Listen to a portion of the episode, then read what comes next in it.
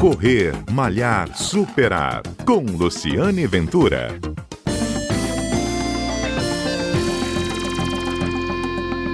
Olá, a convite do Correr, Malhar, Superar, a Federação Capixaba de Atletismo vai explicar como é que deverão acontecer as corridas de rua elas voltam a partir desse mês após a liberação do último dia 19 de setembro.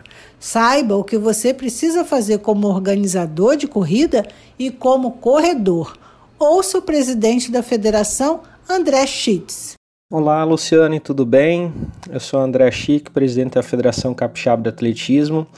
Eu vim falar um pouco sobre a liberação dos eventos, é, mais específico né, os eventos de corrida de rua, trilha e montanha. Né, nós tivemos é, os eventos liberados em nosso estado através de um decreto né, do governo do estado do Espírito Santo, é, do dia 19 de setembro de 2020.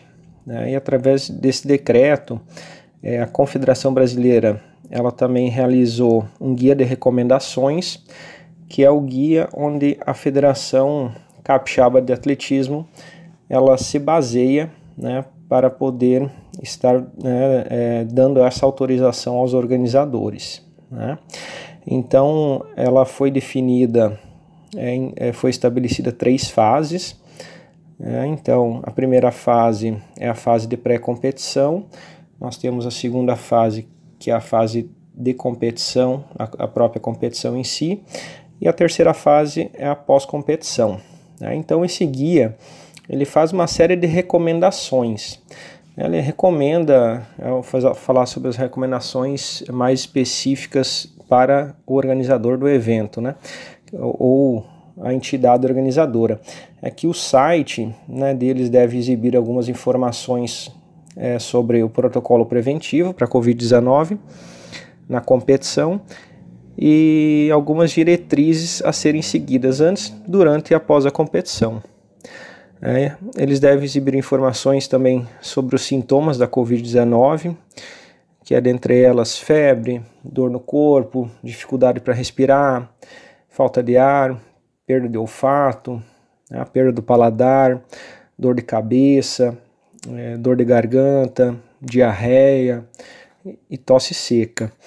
É, também ela deve orientar como executar a higiene das mãos, a questão sobre o uso da máscara, a questão sobre a etiqueta respiratória, como tossir adequadamente sem tocar os olhos, nariz e a boca, é, ter o termo de responsabilidade assinado por cada participante do evento é, e dizendo que eles estão cientes das condições de saúde exigidas né, no protocolo publicado pela organização e comprometendo também a cumprir esse protocolo. Né? Isso é muito importante.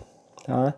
Compromisso de não competir né, aos atletas em caso de apresentar sintomas gripais é, ou se tiver contato com pessoas que foram acometidas pela Covid.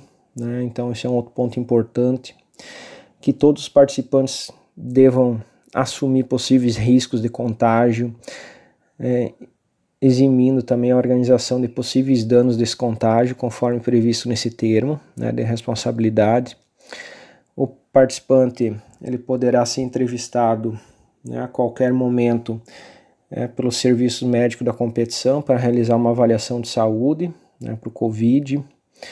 É, então, esses são alguns pontos principais aí né, que deve constar no, no site dos organizadores ou da entidade promotora é, alguns requisitos para os atletas também.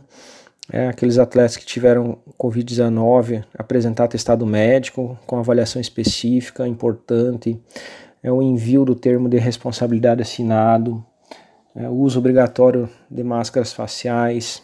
Né, então, são itens extremamente importantes. No próximo programa, você vai saber também com a Federação Capixaba de Atletismo como podem ser feitas as inscrições, quais são as regras e também a entrega de kits de corrida.